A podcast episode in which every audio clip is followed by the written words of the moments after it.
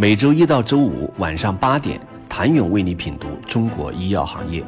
五分钟尽览中国医药风云。喜马拉雅的听众朋友们，你们好，我是医药经理人、出品人谭勇。持续的研发投入是支撑一家药企发展的引擎。从十年的维度来看，那些长期保持高额研发投入的跨国药企仍然走在全球药物研发的顶峰，但也有些药企消失。一面是研发排名不断上升的阿斯利康和默沙东，一面是研发排名一再下滑的诺华、赛诺菲，一些趋势逐渐清晰可见。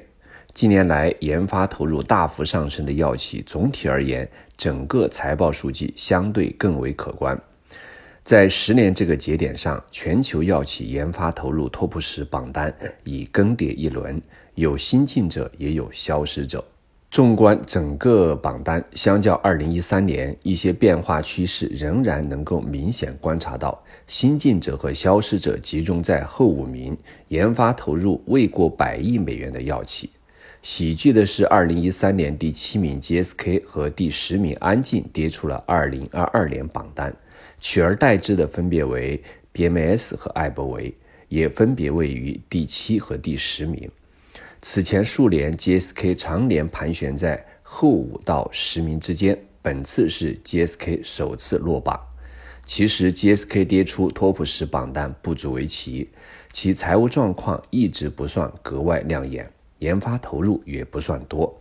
而且近年来整体呈现下滑趋势，在二零一六年达到低点，GSK 成为当年 TOP 十同行中研发投入最低的公司。而对于昔日位居第十的安进而言，它在更早消失在托布什榜单之中，五年前就已不见身影。一组数据对比来看，安进二零二二年全年研发费用四十四点三四亿美元，占总收入的百分之十七点九；而十年前，安进全年研发费用四十点八亿美元，占收入比为百分之二十二。可以明显看到，安进十年研发费用投入虽然有所增长，但增幅较低，且占总收入比不增反降。这也似乎暗自标注了结局。安进已连续多年无缘全球药企研发投入 TOP 十榜单。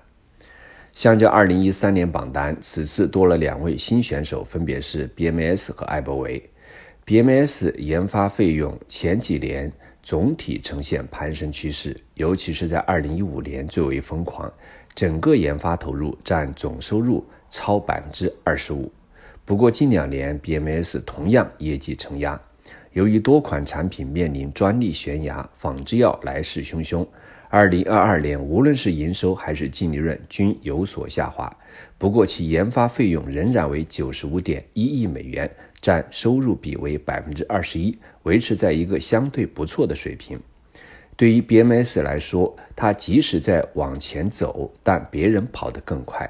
从十年的时间维度来看，他是一名新进者，但把时间维度再拉短一点，从近三年研发投入及排名来看，尽管研发支出在增加，其排名已经连续两年下降，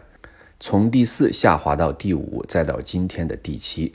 就具体产品而言，此前百亿重磅炸弹莱拉杜安地位不保，自二零二二年第一季度其首访进入美国市场。该款药物销售出现下滑，一年过去已退出百亿炸弹药物名单。该产品二零二三年收入预测六十五亿美元，直接较最高点砍半，或跌出全球十大畅销药之列。另一款产品白蛋白紫杉醇受专利到期影响，销售也不容乐观，开始负增长。